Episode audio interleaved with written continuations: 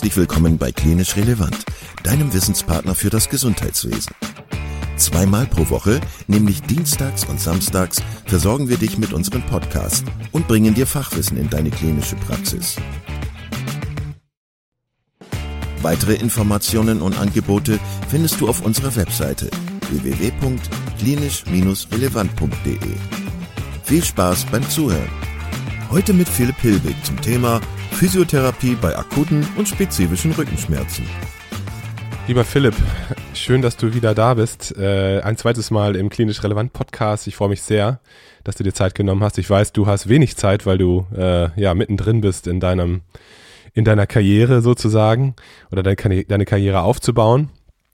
Ähm, nichtsdestotrotz, es gibt heute ein wichtiges Thema, das wir besprechen wollen.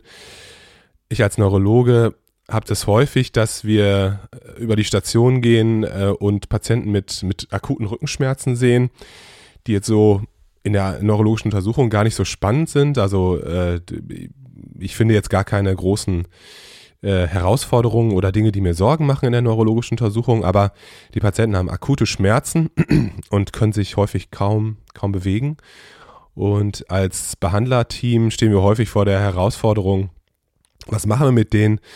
Der Reflex ist häufig einfach die Schmerzmedikation höher und höher zu schrauben. Ähm, und ja, ich wollte dich mal fragen, du hast immer einen super Draht zu, dem, zu den wissenschaftlichen Daten, zu den physiotherapeutischen Interventionsmöglichkeiten. Also was können wir machen, um diesen Patienten mit akuten, unspezifischen Rückenschmerzen zu helfen? Ja, erstmal äh, danke für die Begrüßung, Kai. Ich freue mich auch, dass ich ähm, wieder hier sein darf. Ähm, Im Großen und Ganzen muss man erstmal unterscheiden, und das habt ihr ja schon in den Podcasts davor äh, vorgemacht, dass der große Teil der meisten Rückenschmerzpatienten unspezifisch ist und der kleinere Teil spezifisch, ähm, beziehungsweise da auch natürlich Red Flags abgefragt werden müssen. Ähm, das heißt Hinweise auf schwerwiegende Pathologien. Und bei den 80 bis 90 Prozent, die eben unspezifische Rückenschmerzen zeigen, kann man im Großen und Ganzen sehr viel tun tatsächlich. Und äh, Peter O'Sullivan hat 2005 eine ganz schöne äh, Klassifikation des Low Back Pains ähm, veröffentlicht, finde ich, ist schon relativ lange her, ist aber trotzdem noch ähm, akut relevant. Ähm, und zwar, dass von diesen 90 Prozent unspezifischen Rückenschmerz noch eine weitere Unterteilung für die äh, trainingstherapeutischen Maßnahmen ähm, relevant sein kann, nämlich dass wir einmal nicht mechanische 30 Prozent von diesen unspezifischen Rückenschmerzpatienten haben. Das heißt, die haben zentrale maladaptive Anpassungen, sogenannte Yellow Flags, psychosoziale Faktoren, die dazu führen können, dass sie eben im weiteren Verlauf ähm, auch die Tendenz haben zu chronifizieren, schlechter zu werden. Und dann gibt es die mechanisch beeinflussbaren unspezifischen Rückenschmerzpatienten. Die sind einmal nochmal von also ungefähr 30 Prozent bewegungsabhängig. Das heißt, man kann durch eine ähm, klinische Richtungspräferenz etwas bewirken. Und es gibt nochmal 30 Prozent von diesen insgesamt, ähm, lass mich kurz überlegen, 60 Prozent, die eben beeinflussbar sind, ähm, die haltungsabhängig sind. Das heißt, man kann durch eine Veränderung der Haltung ähm, schon den Schmerz positiv beeinflussen und dann sind wir tatsächlich schon beim, bei der Modifizierung von Schmerzen. Heißt ganz ähm, praktisch und pragmatisch, wenn du den Patienten vor dir stehen hast, ähm, ist erstmal die Wahrscheinlichkeit natürlich größer, dass der unspezifische Rückenschmerzen hat, ähm, die bei ungefähr 60 Prozent entweder durch Haltung oder durch Bewegung beeinflussbar sind. Und diese Bewegung muss man erfragen. Vielleicht gibt es eine Bewegung, die der Patient in der Vergangenheit gemacht hat, die den Schmerz ausgelöst hat, vor der er jetzt auch Angst hat. Und ähm, gerade bei Angst ist es natürlich so, wir wissen ja, dass das Angstzentrum, wobei es kein richtiges Zentrum ist in der Amygdala und das Schmerzzentrum auch kein richtiges Zentrum, eher ein Netzwerk, aber dass es da eine hohe Verschaltung gibt im Gehirn, ähm, die häufig dazu führen kann, dass es zu einer Verstärkung des Schmerzes kommt, alleine schon bei der Vorstellung der Bewegung oder dann natürlich bei der Durchführung in Kombination mit ungünstigen ähm, kognitiven Einflüssen.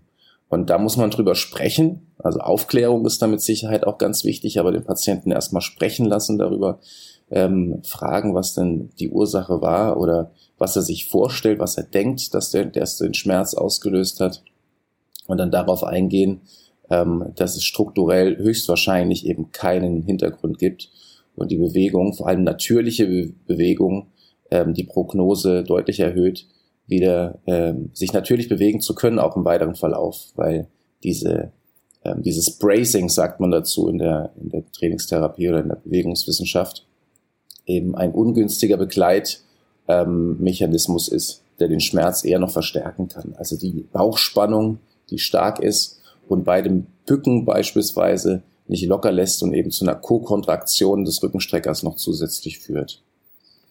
Genau, also jetzt lange Antwort auf eigentlich eine kurze Frage. aber ähm, das ist auch nicht so einfach. Also es ist relativ komplex, aber am Ende, am Ende, wenn es um die klinische Symptomatik geht und die klinische Beeinflussbarkeit, dann vielleicht doch gar nicht so schwer. Äh, das ist ja vollkommen klar. Ich glaube, wir, wir Menschen wünschen uns ja immer so eine 08 ähm, oder eine, eine, eine Lösung, die wir über alle Patienten stülpen können, aber das ist natürlich klar, mhm. dass das sehr individuell ist. Ähm, ganz kurze Rückfrage, das Bracing, von dem du gerade gesprochen hast, was bedeutet das nochmal? Das habe ich jetzt nicht ganz verstanden. Beim Bracing ist die Bauchspannung relativ hoch, ähm, in Kombination zum Beispiel, das ist eine Schutzspannung, kann man so sagen ähm, die dann angewandt wird, wenn zum Beispiel eine Bewegung durchgeführt wird, bei der der Patient im Vorhinein schlechte Erfahrungen gemacht hat.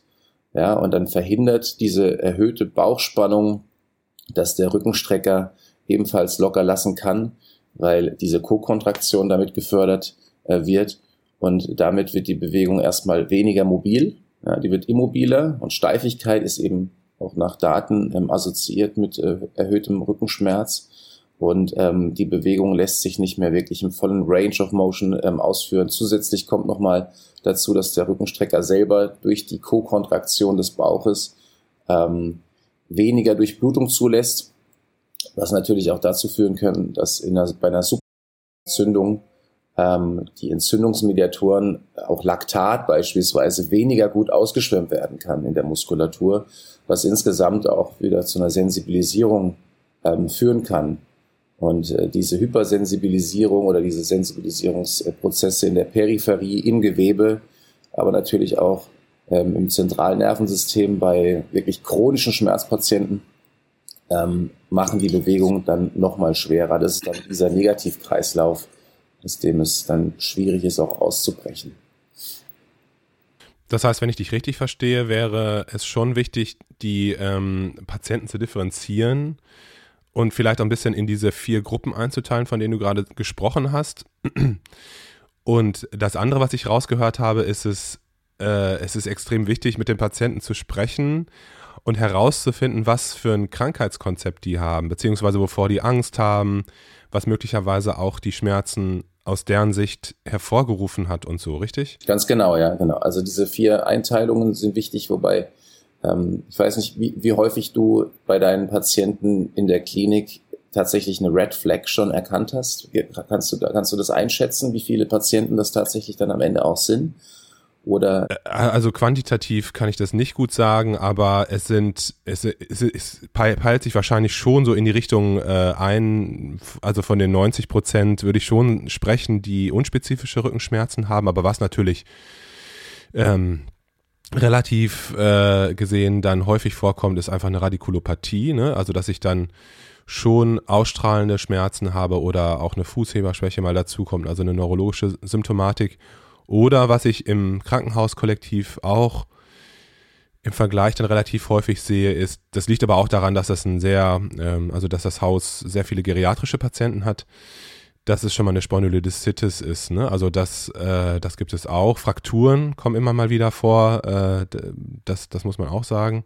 Mit, mit so einer inkompletten ähm, Paraparese oder ja, einer Querschnittssymptomatik, die dann immer ja auch nicht so, so akut oder, oder so sichtbar ist, wie man sich das so äh, im, im Buch sieht. Aber also so latente paraparetische Symptome. Ja, aber im überwiegenden Fall, also die 90 Prozent würde ich auf jeden Fall unterschreiben, das sind wirklich dann diese Schmerzen, die eben extrem hoch sind, vielleicht auch so ein bisschen ausstrahlen, aber wo man keinen spezifischen Grund findet. Ne? Da kann man, kann man sich mal die Studie Henschke 2009 anschauen, ist auch schon wieder ein bisschen älter, aber immer noch, immer noch ähm, aktuell. Ähm, da waren bei 1172 Patienten äh, mit über 80 Prozent, die einen Red Flag in der Anamnese gezeigt haben, am Ende dann nur 0,9 Prozent tatsächlich ähm, relevant. Also die haben, die waren tatsächlich ähm, dann einzuordnen in diese schwerwiegenden Pathologien. Das heißt, diese Red Flags im Allgemeinen sind natürlich auch ähm, ja, mit Vorsicht zu genießen, weil die Wahrscheinlichkeit erst dann größer wird, wenn wirklich viele von diesen Red Flags auftreten. Wenn man, wenn man sich zum Beispiel höheres Alter als tatsächlich Red Flag vornimmt, dann wird man bei jedem Patienten denken, oh Gott, oh Gott, der, der hat ja auch eine. Und ähm, da muss man so ein bisschen vorsichtig sein. Ne? Und das ist das, was, was, was bei meinen Patienten auch genauso zu, zu sehen ist, wobei wir unterschiedliches Klientel haben. Ähm, ich arbeite in der niedergelassenen Praxis, in der Physiotherapiepraxis in Kooperation mit Orthopäden und Neurologen, die niedergelassen sind, die sich natürlich den Patienten vorher angeschaut haben und dann zu uns schicken. Und dann ist die Wahrscheinlichkeit bei uns natürlich noch mal größer, dass das unspezifische Rückenschmerzpatienten sind. Und ähm, wie gesagt, da muss man so ein bisschen Trial and Error machen, was diese mechanische Beeinflussbarkeit angeht. Ähm, heißt, es hat jemand eine Richtungspräferenz. Ähm, bei, beim unteren Rückenschmerz ist es häufig so, dass die Extension im Liegen zum Beispiel, noch ganz klassisch, äh, was natürlich McKenzie auch schon äh, propagiert hat äh, vor, vor langer, langer Zeit, sehr hilfreich. Das heißt, man legt den Patienten auf den Bauch und er drückt sich dann nach oben ab. Das hilft dann kurzfristig, macht ihn natürlich aber, was die ähm, was den weiteren Verlauf äh, angeht, jetzt nicht zu einem aktiveren Menschen und damit ist die Wahrscheinlichkeit, dass der Rückenschmerz auch wiederkommt, äh, sehr, sehr groß. Und da sind wir schon bei so einem biopsychosozialen Modell, der, das da angewandt werden sollte oder das wir im Hinterkopf haben sollte, das glücklicherweise vor vielen Jahren von Engel aus dem ähm, biomedizinischen Modell zu einem etwas umfangreicheren Modell ähm, umgemünzt worden ist, wo wir eben uns auch die kognitiven Faktoren noch mit anschauen. Und ähm, wir haben das Glück in der Praxis, dass wir Patienten sehr lange begleiten können ähm, aus einer Therapie von, ja, ich würde sagen, zwei Sitzungen die Woche oder drei Sitzungen die Woche dann irgendwann nur noch eine alle zwei Wochen beispielsweise machen können, weil viele Patienten sehr, sehr selbstwirksam werden und ähm, selbstständig verstehen, dass allgemeine Aktivität, ganz, ganz allgemein gesprochen, ähm, auch helfen kann, äh, deutlich geringeres Risiko zu haben im weiteren Verlauf und äh, Rückenschmerzen zu erlangen. Das ist so ein bisschen unsere Aufgabe, glaube ich, in der Physiotherapie. Einmal die Aufklärung, ähm, die Trainingstherapie, die Aktivierung, aber auch die Aufklärung über die Aktivierung gleichzeitig natürlich. Vielleicht ein bisschen manuelle Therapie, ganz wenig, also als Sekundärtherapie erstmal zur Einschätzung des Schmerzes. Ist es ein nozizeptiver Schmerz? Ist es ähm, ein mechanisch getriggerter Schmerz? Kann man den klinisch irgendwie provozieren? Dafür ist manuelle Therapie dann schon auch in Ordnung. Ja, also darf das jetzt nicht nur verteufeln, weil ja gerade der Evidenzhype dagegen spricht. Ähm, aber das darf man. Und dann im weiteren Verlauf geht es natürlich um die Aktivierung und auch um die Konditionierung. Ja. Also viele Rückenschmerzpatienten ähm, neigen auch im weiteren Verlauf dazu, dass sie sich durch die wenige Aktivität im Ausdauerbereich, also VO2 Max, Sauerstoffverarbeitung und so weiter, immer schlechter werden und dann natürlich auch Vermeidungsverhalten beim Treppensteigen ähm, anwenden, weil sie sehen, es tut ihnen nicht gut oder so. Aber da müssen sie häufig erstmal durch, um dann wieder besser zu werden. Ja. Für viele Patienten, das mag auch daran liegen, dass es eben überwiegend alte Menschen sind, mit denen ich zu tun habe, ist immer noch diese klassische äh, Variante mit Massage und Wärme. Das ist immer so ganz tief bei denen drin. Also spielt das aus deiner Sicht und aus wissenschaftlicher Sicht überhaupt eine Rolle, wenn man jetzt einen Patienten mit einem akuten, unspezifischen Rückenschmerz vor sich hat? Ähm, nein, bei, also bei akuten Rückenschmerzen es gibt dazu ähm, ge geringe Empfehlungen, ähm, moderate Evidenz. Es ist ziemlich egal, ob du ähm, Massage, ähm, Wärme, Pflaster oder eine Fango auflegst oder vielleicht eine heiße Rolle machst. Ähm, Peter O'Sullivan hat mal, hat mal gesagt, ähm, das ist so ein bisschen wie Scratching an Itch, ja, also wie ein Hautreiz, äh, der, der juckt kurz zu kratzen, das fühlt sich gut, kurz gut an und dann im weiteren Verlauf ist, es kommt er aber wieder. Ne? Das heißt, es ist wirklich für die langfristigen Effekte ähm, nicht zu empfehlen und auch in den Leitlinien ähm, nicht zu empfehlen, also es ist raus. Ähm, in den, ich glaube, in den englischen Leitlinien ist es so, sogar ganz raus, jede Form von passiven Maßnahmen bei Rückenschmerzen. Und ähm, bei uns hat es äh, ganz, ganz geringe Evidenz und geringste Empfehlung in dem Bereich.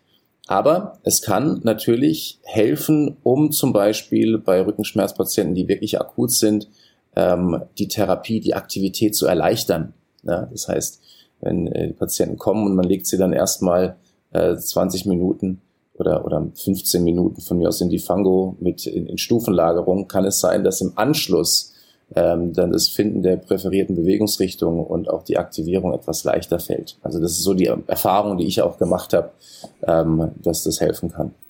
Definitiv. Ja. Aber wie gesagt, es ist nur eine, es ist eigentlich nur eine Kombinationstherapie oder eine begleitende ähm, sekundäre Variante. Niemals eine Primärtherapie. Das darf nie alles sein. Ja, klar.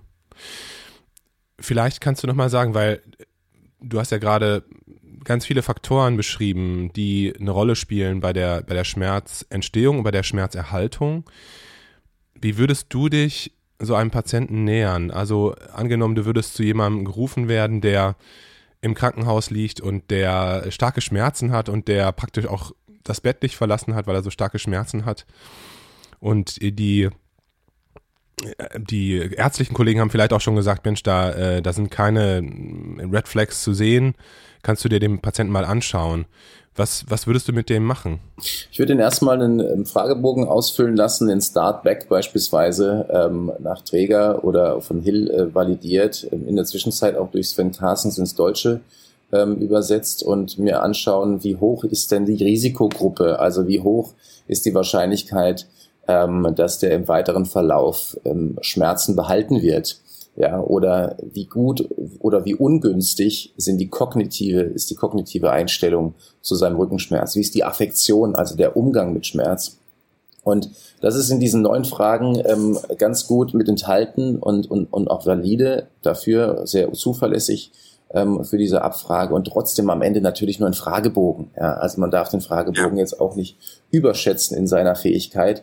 Hilft mir aber immer ganz gut, um die erste, ja, so die erste Einschätzung mal zu bekommen. Und ähm, wenn in diesem Fragebogen vor allem ich kann mal so eine Frage vorlesen. Ich fühle, dass ich schreckliche Rückenschmerzen habe und dass sie nicht mehr besser werden. Oder im Allgemeinen habe ich keine Freude an Dingen, die ich sonst gerne mache. Ähm, für eine Person in meinem Zustand ist es wirklich nicht ratsam, körperlich aktiv zu sein. Wenn ich da sehe, das trifft zu für diesen Patienten, dann weiß ich schon mal, Education äh, spielt eine größere Rolle und ähm, werde ich auf jeden Fall mit einbringen. Aber ich will ihn auch nicht damit überrumpeln, sondern ihn erstmal fragen, was er über seinen Schmerz denkt. Und ähm, dann geht's nach, also nach diesen drei ähm, Kategorien nach dieser, nach dieser Einteilung geringes Risiko, mittleres Risiko oder Hochrisiko, das ist dann je nach Punkteanzahl eben auszuwerten, ähm, würde ich gleich zu Beginn ähm, mit der Bewegung starten, die ihm denn den Schmerz ähm, seiner Meinung nach äh, gebracht hat. Mir die Bewegung anschauen und sie versuchen zu modifizieren. Ja, das heißt, äh, Beckenkippung kann zum Beispiel eine Rolle spielen bei der Beugung nach vorne. Wenn er den Schmerz beim, beim runden Rücken vor allem aufweist, kann es häufig helfen, dass man den äh, unteren Rücken in die Extension bringt, dann über die Hüfte, also hüftdominant beugen lässt und kann schon einen Schmerz reduzieren. Und häufig ist dann eine Frage ganz entscheidend, und zwar ähm, bei der Beugung selbst, weil die ist ja wirklich im klassischen Hexenschussmuster eigentlich die, die höchst verteufelte Bewegung ähm, frage ich den Patienten im Vorfeld, wie hoch ist die Wahrscheinlichkeit, dass wenn sie sich jetzt nach vorne beugen, dass dann ihr Rückenschmerz auftreten wird? Nachdem wir auch schon, ein bisschen drüber gesprochen haben und Modifizierung des, äh, der Bewegung ähm, besprochen hatten. Und dann sagen die Patienten häufig, ach, vielleicht, keine Ahnung, 70 bis 80 Prozent oder so. Dann lasse ich ihn die Bewegung machen und im besten Fall kommt der Schmerz dann eben nicht. Ja. Und ähm, dann ist es häufig ein Prädiktionsfehler. Das heißt, der Patient hat die Situation falsch eingeschätzt. Sein Kopf, sein Gehirn hat die Situation falsch eingeschätzt. In der entsprechenden ähm, Umgebung natürlich, also die assoziativen Faktoren spielen auch eine Rolle. Und dann lernt das Gehirn und weiß, okay, die Bewegung an sich ist vielleicht gar nicht mehr so der Teufel, ähm, sondern eventuell hat sich da etwas ja, verselbstständigt und das ist dann immer eine ganz, eine ganz gute Möglichkeit, darauf aus, aufzubauen. Kann natürlich auch sein, dass der Schmerz kommt. Dann muss man sich was anderes überlegen. Aber in den meisten Fällen ähm, muss man sagen, ist das dann ist das dann eher möglich. Bei den ganz akuten Rückenschmerzpatienten muss man erstmal ähm, die Bewegung aus anderen Positionen einnehmen. Vierfüßlerstand zum Beispiel. Statt nach vorne beugen aus dem Stand, ähm, den Kontext ändern, im Vierfüßlerstand versuchen, die Bewegung im, im Becken ähm, ähm, einzuleiten, motorische Kontrollübungen zu machen. Da gibt es nach Hanu Lumayoki, Schweizer, der ähm, ich glaube, Professor auch ist der Physiotherapie, hat ein Konzept entwickelt für motorische Kontrollmuster. Motor Control Impairment nennt er das. Ähm, dabei wird darauf eingegeben, eingegangen, dass Patienten mit Rückenschmerzen ähm, häufig veränderte und schlechtere Kontrolle des unteren Rückens haben. Und durch die Modifizierung dieser Kontrolle ähm, der Rückenschmerz also nicht kausal besser wird, aber die Wahrscheinlichkeit höher werden kann, ähm, dass man sich natürlicher bewegt, die Funktion schneller wieder zurückkommt und dann im weiteren Verlauf die Wahrscheinlichkeit für eine Verstärkung oder ähm, für eine, eine Persistieren des Rückenschmerzes geringer wird. Also das wäre so die, die motorische Kontrolle, Aufklärung, ähm, Aktivität, die den Schmerz ausgelöst hat und Modifizierung der Bewegung. Ich, ich finde das spannend, was du sagst, deswegen habe ich jetzt auch gerade so staunend vor dem Bildschirm gesessen, weil ich finde es einfach äh, interessant, wie unterschiedlich die Herangehensweisen sind. Und das zeigt einfach nur, wie wichtig das ist, dass äh, ein interdisziplinäres Team, ein interprofessionelles Team sich das anschaut und sich dem Problem annimmt. Ähm, aus deiner Erfahrung, ähm, was würdest du sagen, dass mit der Schmerztherapie und dieser Reflex, dass man, äh, dass man ja immer mehr Schmerzmedikamente gibt äh, und relativ rasch auch nach, nach der WHO, äh, ähm, nach dem WHO-Schema steigert, ist das hilfreich oder ist das eher vielleicht sogar kontraproduktiv, wenn man, wenn man sich jetzt die lange, äh, wenn man sich das langfristig anschaut? Hm. Ja, also bei einem, bei einem neuropathischen Schmerz ist das am Anfang zum Beispiel schon wichtig, dass man auch Opiate gibt etc., um die Wahrscheinlichkeit, dass der Schmerz nach zwölf Wochen noch da ist, natürlich massiv zu reduzieren. Da kennst du dich besser aus. Ähm, aber meine Erfahrung ist bei unspezifischen Rückenschmerzen, dass, und da kennen wir auch Studien, Open Label, Label Placebo Studien sogar, ähm, dass bei einem unspezifischen Rückenschmerz Ibuprofen, Diclofenac etc. weniger gut wirkt als ein Placebo-Präparat, zu dem man einfach sagt, wie es wirkt und sagt, ähm, das wird Ihnen helfen und Ihr Rückenschmerz wird es besser werden, weil Ihr eigener Körper körpereigene Substanzen ausschütten kann, ähm, Opiate ausschütten kann auf Mesencephalon-Ebene, ähm, die den Schmerz hemmen können ja, auf Rückenmark. Ähm, und das ist dann in der Kombination für einen Patienten äh, manchmal hilfreicher, so ein paar Worte noch zusätzlich, ähm, als äh, die, die Abnahme der körpereigenen schmerzhemmenden Prozesse, die ja da sind. Ja. Also das periaqueduktale Grau macht ja Schmerzhemmung. Und äh, das können wir eigentlich selber. Wir haben ja die Apotheke im Kopf. Durch Aktivität können wir sie, können wir, können wir die Tür öffnen, sage ich immer zum Patienten.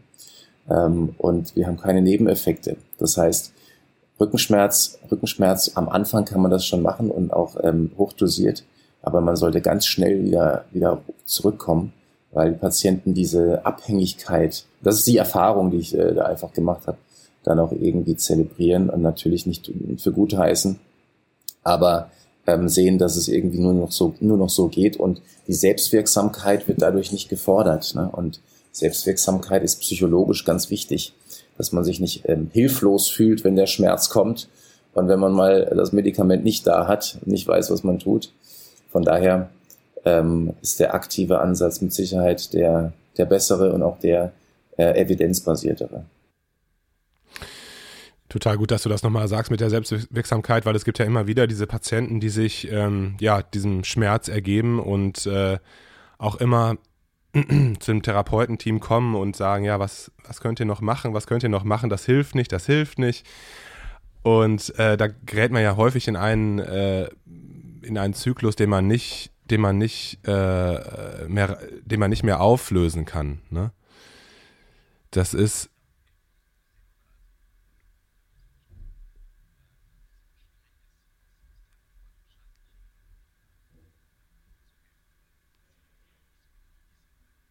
Das, das ist so, das ist so, ja. Genau, das ist gut, das, glaube ich, umzudrehen und zu sagen oder dem, dem Patienten äh, zu signalisieren, dass er das in der Hand hat und dass er durch, durch eigene Interventionen, durch Training, durch Bewegung das selber sehr gut äh, in den Griff bekommen kann.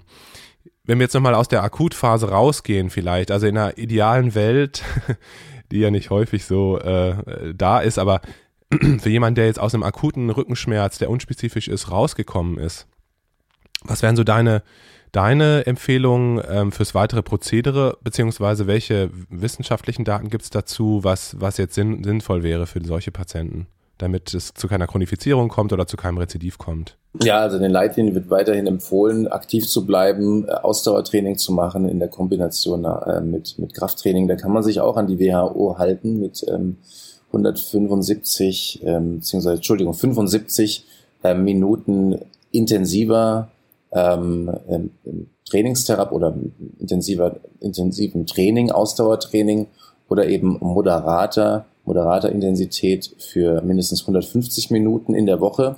Das heißt, ähm, zwei bis dreimal, vielleicht sogar viermal Ausdauersport in der Woche kann helfen und äh, zwei bis dreimal die Woche Krafttraining. Das wäre die ideale Vorstellung.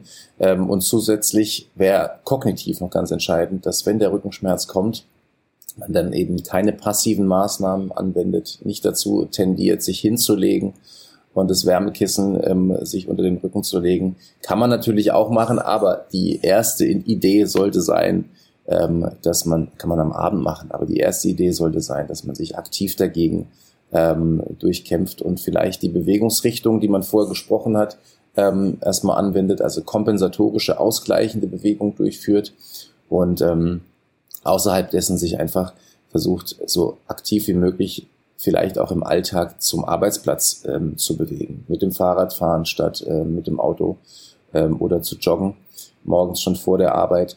Was ähm, auch hilfreich ist, ist, wenn man versucht, Statik zu durchbrechen. Das heißt, vor allem Sitztäter, Schreibtischtäter, ähm, Büromenschen sollten schauen, dass sie ähm, unterschiedlich sitzen. Das ist gar nicht so toll, wenn man immer die aufrechteste Position für sich findet und dann sagt, das ist die einzige Position, in der ich jetzt sitzen darf, sondern im Gegenteil, man sollte versuchen, Positionen aufzubrechen. Das heißt, das richtige Sitzverhalten steht über der richtigen Sitzposition. Die gibt es ähm, laut Evidenz so nicht, sondern ähm, das Verhalten ist entscheidend. Und ähm, häufiger mal aufstehen, zur Kaffeemaschine spazieren, wieder zurück und sich dann hinsetzen oder stehen bleiben. Wobei auch stehen natürlich über einen langen, langen Zeitraum genauso schwierig sein kann für die Entwicklung von Rückenschmerzen wie ähm, nur, nur zu sitzen. Also es gibt einfach nicht die eine Sitzposition. Und ich glaube, das ist auch ein Prozess, den man, den man sich im Laufe seiner Rückenschmerzkarriere, ich meine, Lebenszeitprävalenz ist bei 75 bis 80, also wir haben fast jeder einmal Rückenschmerz gehabt in unserem Leben, aber wir wissen auch irgendwann, dass es kommt und geht und vielleicht so ähnlich ist wie ein Schnupfen, oder? Dass es, dass es jetzt nichts ist, was für immer bleiben muss. Und dann geht es darum, wie gehe ich eigentlich um mit meinem Schnupfen im Rücken und kann ich den vielleicht schneller wieder wegbekommen durch Aktivität. Und die Erfahrung muss man auch selber machen. Und dann äh, geht es eigentlich ganz, ganz gut und ganz schnell. Meistens ist auch noch ein bisschen schwierig, dass der Nachbar oder die Freunde oder wer auch immer schon mal gehört haben, dass, ähm, dass man eingerenkt werden muss und dass, dass es knacken muss im Rücken beim Therapeuten. Und dann hat man irgendwas verschoben und dann geht's wieder weiter. Und das sind natürlich auch Informationen, vor denen man sich schützen muss. Und deswegen empfehle ich meinen Patienten, dass man äh, da vielleicht auch was liest zu dem Thema. Schmerzen verstehen, beispielsweise von Mosley und Butler. Ähm, ja, ganz tolles, ganz tolles Werk kann man vielleicht in den Show Notes auch nochmal mit einfügen, dass man als Patient auch einfach so ein bisschen liest, von ja. Experten liest, ähm, die trotzdem mit Patientensprache schreiben können. Ähm, was ist denn eigentlich State of the Art und wie kann ich mir selber helfen? Und wie kann ich mich auch schützen vor diesen ganzen ähm, ja, Disinformation oder Malinformation schon fast, an diesen schlechten Informationen, die einen krank machen können ähm, oder dazu beitragen können natürlich. Äh, ich habe einen Patienten, eine Patientin gehabt, werde ich nie vergessen, vor, ja, ist schon ein bisschen länger her, vor fünf Jahren, die ähm, seit fünf Jahren auch ebenfalls nach fünf, äh, fünf Jahren sich schon nicht mehr getraut hat, aus dem Hohlkreuz rauszugehen, weil ihr mal ein Orthopäde und dann auch Freunde von ihr gesagt haben, oh, du, runder Rücken ist ganz, ganz dramatisch. Ja, das kann dazu führen, dass deine Bandscheibe hinten rausspringt. Burger-Prinzip sozusagen. Und die hat sich das nicht mehr getraut. Und du kannst dir vorstellen, wie jemand sich bewegt, der denkt, er ist instabil im unteren Rücken. Und ähm, die Bandscheibe kann jederzeit rausspringen, wenn ich nur mal den Rücken kurz ein bisschen nach hinten bewege. Und das auch noch von einem sogenannten Experten, von einem Arzt im weißen Kittel gehört hat, dann wird es schwierig. Ja. Dann äh, gibt es Patienten, die haben da diese Persönlichkeitsstruktur, die machen dann gar nichts mehr. Und die hat geweint, als ich ihr gesagt habe, sie kann den Rücken ruhig rund, rund machen. Und ähm, musste dann im ersten Moment, in der ersten Therapie auch abbrechen. Also es war ganz, ganz schwierig. Das heißt, es sind so ein bisschen wie Gedankenviren, die bei vielen Patienten dann drin sind und drinstecken, die du so leicht nicht mehr rausbekommst. Und ähm, trotz allem müssen wir da versuchen, so gut es geht, einfach äh, pragmatisch und rational darüber aufzuklären, dass sie sich keine Sorgen machen muss, weil und dann eben mit den Informationen kommen. Und Prinjiki 2015 ist vielleicht auch eine Studie, die man zeigen kann, ähm, der in, bei vielen tausend Patienten gezeigt hat, dass auch Patienten ohne Rückenschmerzen MRT-Veränderungen haben oder nicht MRT-Veränderungen, sondern Veränderungen, strukturelle Veränderungen der Wirbelsäule ähm, und keine Schmerzen haben müssen. Das heißt, die strukturelle Veränderung ist immer nur ein Faktor von sehr vielen, die das Fass eben zum Überlaufen bringen können. Und äh, das kann als Information schon sehr viel helfen, glaube ich. Das ist ein Beispiel, das ich meinen Patienten auch immer sage, die dann immer so viel Wert legen auf die Bildgebung. Du hast gerade ganz viele tolle Sachen gesagt, äh, diese Mythen, gegen die man ankämpfen muss, die aber ganz, eine ganz große zentrale Rolle spielen bei dem, bei dem Schmerzverständnis äh, für den Patienten. Das ist was, was man natürlich nicht von heute auf morgen wegbekommt. Aber ich finde es toll, dass du gesagt hast, ja, dann kann man ja auch den Patienten ermutigen, sich mit dem, äh, mit dem Thema auseinanderzusetzen und vielleicht mal ein Buch zu lesen, ähm, vielleicht mal ein bisschen zu recherchieren, wobei man natürlich immer gucken muss, was man für Medien empfiehlt. äh, ja, genau, das ist, äh, das ist natürlich auch mal schwierig, aber auch das mit dem Einrenken, ähm, das sind ja Sachen, die immer wieder hochkommen und sich ganz hartnäckig halten, aber ja, die Gesundung natürlich schwierig machen und langfristig äh, schwierig machen. Und jetzt haben wir das Thema Operation ja auch noch gar nicht angesprochen. Also ich habe schon so viele Patienten gesehen, die Schrauben hinten im Rücken haben und wo man sich fragt, was war die Indikation eigentlich dafür? Naja, also wir machen jetzt den Sack einmal zu. Ich danke dir ganz herzlich. Du hast ganz viele spannende ähm, Aspekte genannt. Es ist klar, dass es eine hochindividuelle Herangehensweise sein muss, aber äh, die, die Möglichkeiten, sich dem Patienten zu nähern in der Akutphase, die, äh, die sind sehr anschaulich und, und sehr, sehr nett gewesen. Äh, das, da danke ich dir für und ja, ein weiteres Mal zeigst du, äh, dass das einfach ja die Herangehensweise von mehreren interprofessionellen und interdisziplinären Menschen einfach ganz wichtig ist bei solchen, bei solchen akuten äh, Krankheitsbildern. Also danke dir für die Zeit. Danke dir auch, Kai. Kein Problem. Vielen Dank, dass du heute wieder zugehört hast und unser Gast gewesen bist. Wir hoffen sehr, dass dir dieser Beitrag gefallen hat und du etwas für deinen klinischen Alltag mitnehmen konntest. Wenn dem so sein sollte, dann freuen wir uns sehr über eine positive Bewertung bei Apple Podcasts. Falls du Lust hast mitzumachen und es einen Themenbereich gibt, in dem du dich besonders gut auskennst, dann melde dich doch gerne unter kontakt@klinisch-relevant.de. Gleiches gilt, wenn du Themenvorschläge oder konstruktive Kritik für uns hast.